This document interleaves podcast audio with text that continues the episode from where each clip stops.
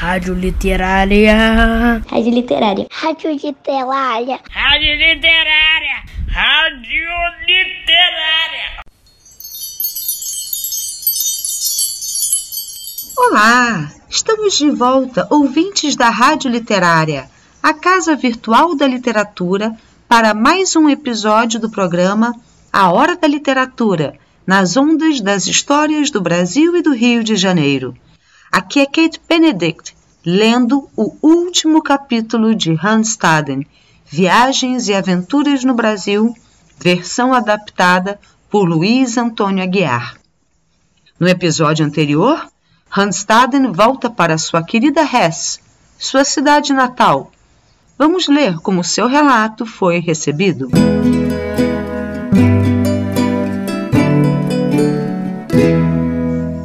Na volta à minha pátria, muitas vezes recebi convites de nobres e abastados, inclusive do ilustríssimo príncipe senhor Filipe, senhor da terra de Hesse, para contar minha história.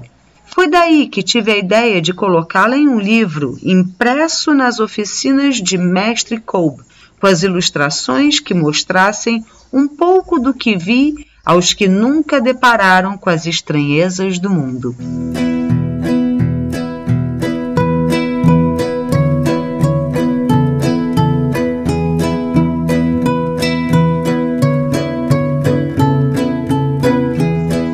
Para minha tristeza, toda vez que narro minhas aventuras aos ouvidos dos que me escutam, elas soam tão estranhas que pensam que sou louco ou mentiroso. Ora, em meio às viagens que fiz, encontrei muitas pessoas, hoje de volta à Europa, que podem corroborar onde estive, os perigos que enfrentei e o que elas próprias sabem sobre aquelas lonjuras.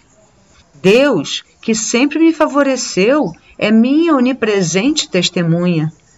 Mas, se houver algum homem ainda jovem para quem não bastem meu relato nem as testemunhas que apresento, que faça a viagem por si mesmo para tirar suas dúvidas.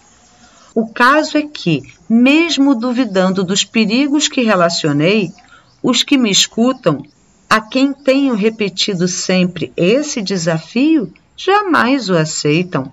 Nenhuma menção fazem de deixar a segurança conhecida de seus lares e de sua pátria para percorrer mares indomados e terras distantes.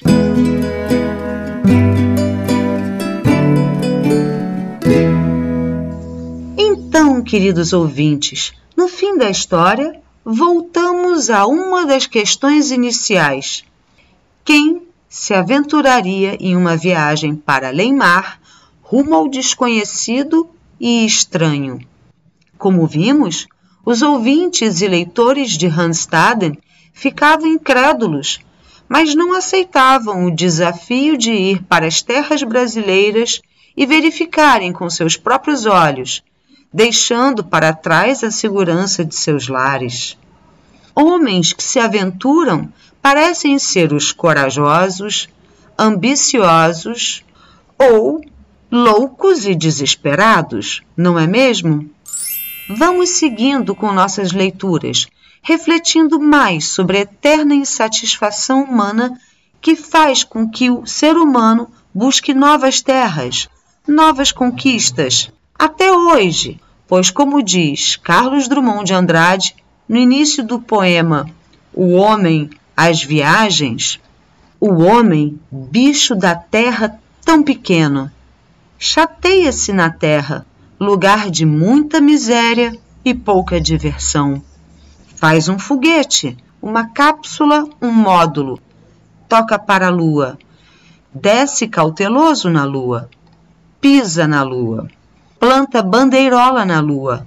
Experimenta a lua. Coloniza a lua.